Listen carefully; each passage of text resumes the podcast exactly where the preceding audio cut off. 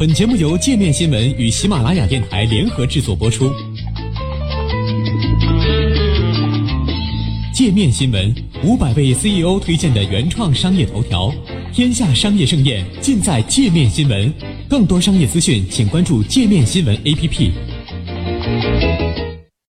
如果全球变暖是真的，为什么这几年冬天感觉格外冷呢？对于全世界人民来说，冬天显然是最难相信全球变暖的季节。天降暴雪，冷风刺骨，这些把人冻得牙齿打架的天气，往往会让人以为外界宣传的地球平均温度上升肯定是假的。进入二零一八年以来，北半球的各地居民在几天内就纷纷感受到了风雪交加的威力。一月二日起，中国中东部多个省份的暴雪导致交通受阻，积雪深度破纪录，部分地区降温至零下十六摄氏度。在大洋彼岸。炸弹气旋席卷美国和加拿大东部，美国东南部佛罗里达州出现三十年来罕见降雪，北边的加拿大渥太华可能降温至零下四十摄氏度，成为全球最冷首都。鉴于此，一些人做出和美国总统特朗普一样的结论也不足为奇。既然冬天这么冷，全球变暖毫无疑问是一场骗局。不过，这样想最大的漏洞就在于，全球变暖是与气候相关的术语，它和几天或者几周内的天气情况没有直接关系。这就好像股市连续几天下跌，也不能证明经济崩溃了一样。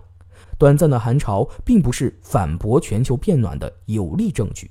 根据美国国家航空航天局 NASA 的统计数据，有史以来最热的十年都发生在1997年以后。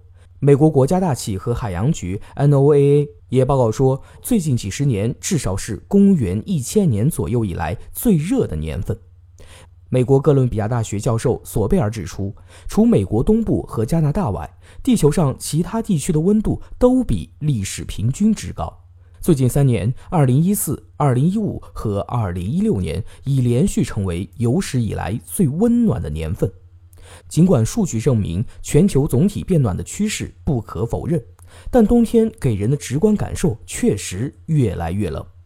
科学家们更感兴趣的是，全球变暖与冬天的极寒天气之间是否存在因果关系？这看起来似乎站不住脚。毕竟，北半球的冬天向来都很冷，寒潮也是自古以来都存在的现象。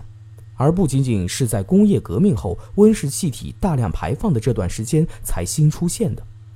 对此，科学家们表示，虽然尚未得出定论，但目前的研究结果确实表明，全球变暖或者北极变暖的确令极寒天气变得更加频繁。首先，北极已经不如过去那样寒冷了，冻土和海冰的融化速度正屡创新高。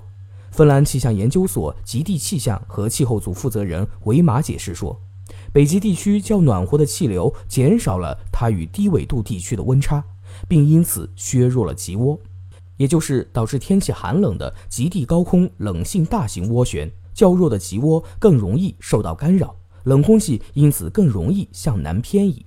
德国波茨坦气候影响研究所研究员克莱特施梅尔研究了过去四十年欧洲大陆和俄罗斯的数据，并在去年发布报告，得出结论称，极涡的减弱已经变得更加频繁、更加漫长。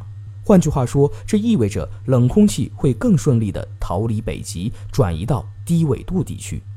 值得注意的是，全球变暖可能不是极涡活动发生改变的唯一原因。CBS 报道称。